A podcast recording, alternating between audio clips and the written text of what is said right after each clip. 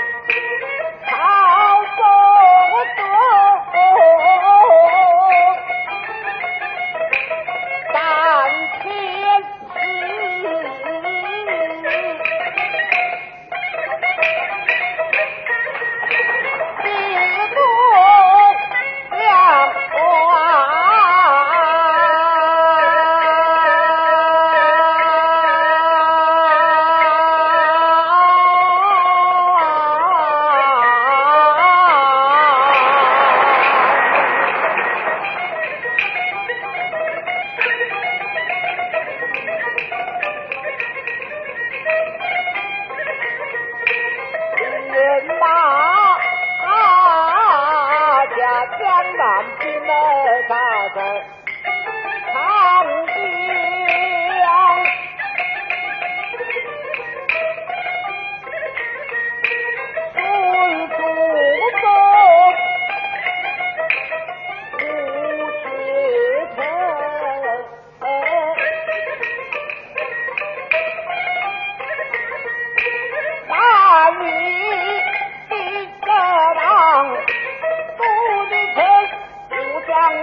俺人官要将如此心，到想干些事，俺们王把清官弘扬，不唱将，从今可造忠臣，商量那判刑官，清官自己得到。